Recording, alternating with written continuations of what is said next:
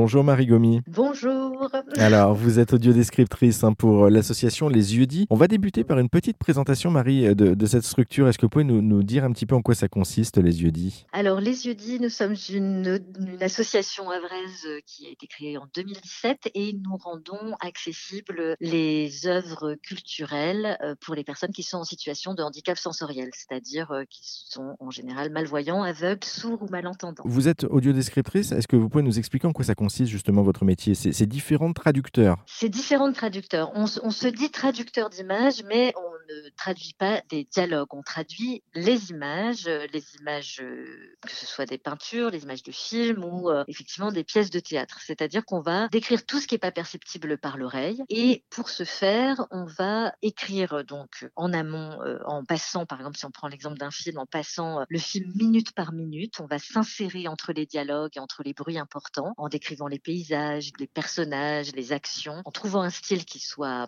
proche du film. Ensuite, on travaille à deux souvent pour euh, ne pas avoir le nez dans le guidon. Et on a un conseiller qui est en situation de, handicap visuel, qui a été formé, qui est une personne cinéphile, qui est une personne aussi qui sait écrire et qui écoute nos descriptions et qui nous dit voilà là j'en ai trop, là ça n'est pas clair pour moi. Enfin bref, qui revoit l'entièreté de la description avec nous. et ensuite on enregistre.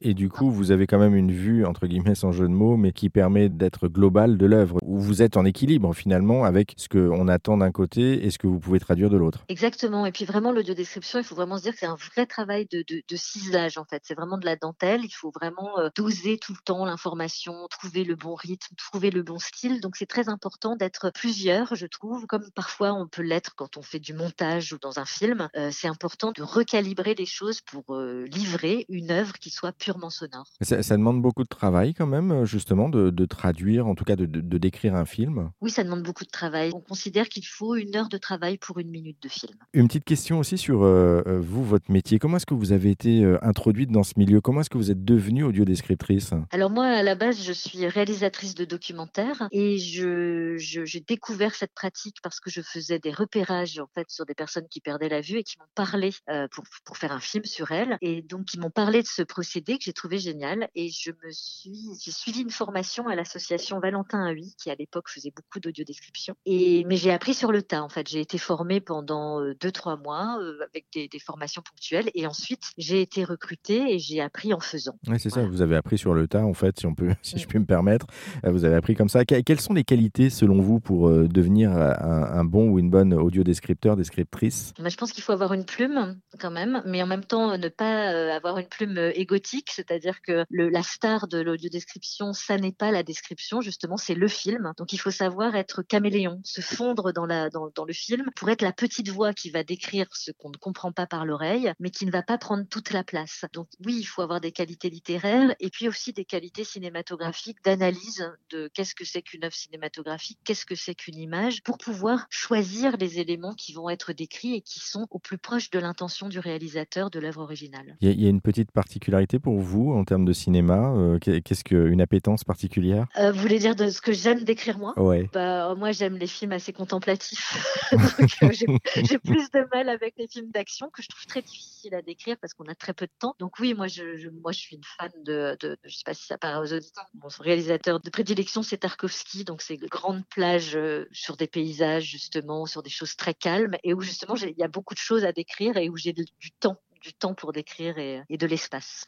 Chacun sa spécialité, on va dire après, et son, son appétence en tout cas pour, pour tel ou tel euh, réalisateur ou film. Euh, un, petit mot de, de l'audio-description en elle-même, euh, justement, Marie, est-ce que vous pouvez nous, nous, expliquer un petit peu l'histoire de cette audio-description? J'ai cru comprendre que c'était quelque chose d'assez récent finalement. Eh ben, c'est récent sans l'être, c'est-à-dire qu'en gros, la, la, reconnaissance du métier est très récente, puisque en gros, en France, les, les, les, premières directives pour imposer cette, pratique, pour imposer l'accessibilité culturelle, ça date de 2008-2011. Donc c'est sous le gouvernement Sarkozy, il y a eu ces lois qui s'appellent le plan handicap visuel, où on a demandé au CNC et au CSA de vraiment euh, solliciter en fait les producteurs euh, pour que la plupart des films soient audio décrits et sous-titrés pour les personnes euh, malentendantes. Donc audio décrit pour les malvoyants, sous-titrés pour les malentendants. Donc ça c'est vraiment très récent. Les chaînes s'y sont mis petit à petit. Aujourd'hui, il y en a effectivement Arte a été précurseur Aujourd'hui, toutes les, chaînes s'y sont mises. Et puis le CNC a imposé depuis seulement la 2020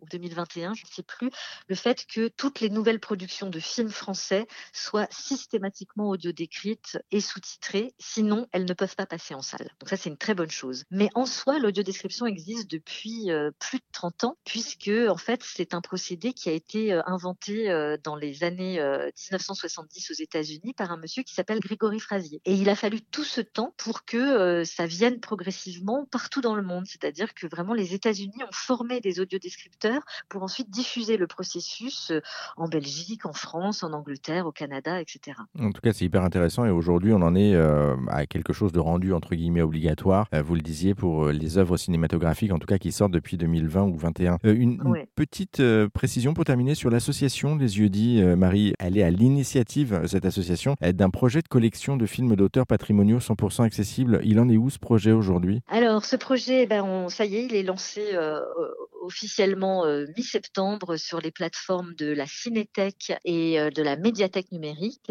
Et en gros, nous avons euh, audio décrit et sous-titré, alors pour l'instant, un quart seulement de la collection, 25 films qui seront donc accessibles gratuitement sur ces plateformes. Parmi les titres qu'on a audio décrit, eh ben, il y a du Truffaut, il y a du Godard, il y a du Renoir. En fait, on s'est vraiment axé sur les films de patrimoine parce que on trouvait que c'était un peu les, les orphelins de l'audio description. Tous les films récents sont de plus en plus accessibles, mais les films classiques du cinéma français ne le sont pas. En fait, ils sont restés en arrière puisque les lois ne les concernent pas euh, directement. Donc nous, on s'est dit voilà, on va faire euh, une collection qui permette aux spectateurs euh, aveugles ou sourds d'avoir une culture cinématographique et un socle culturel commun qui puisse voilà les, inclure dans les conversations et dans le patrimoine culturel au même titre que les autres spectateurs. En tout cas, c'est un joli projet. Et puis on le rappelle, hein, c'est pas uniquement réservé à une personne euh, handicapée entre guillemets.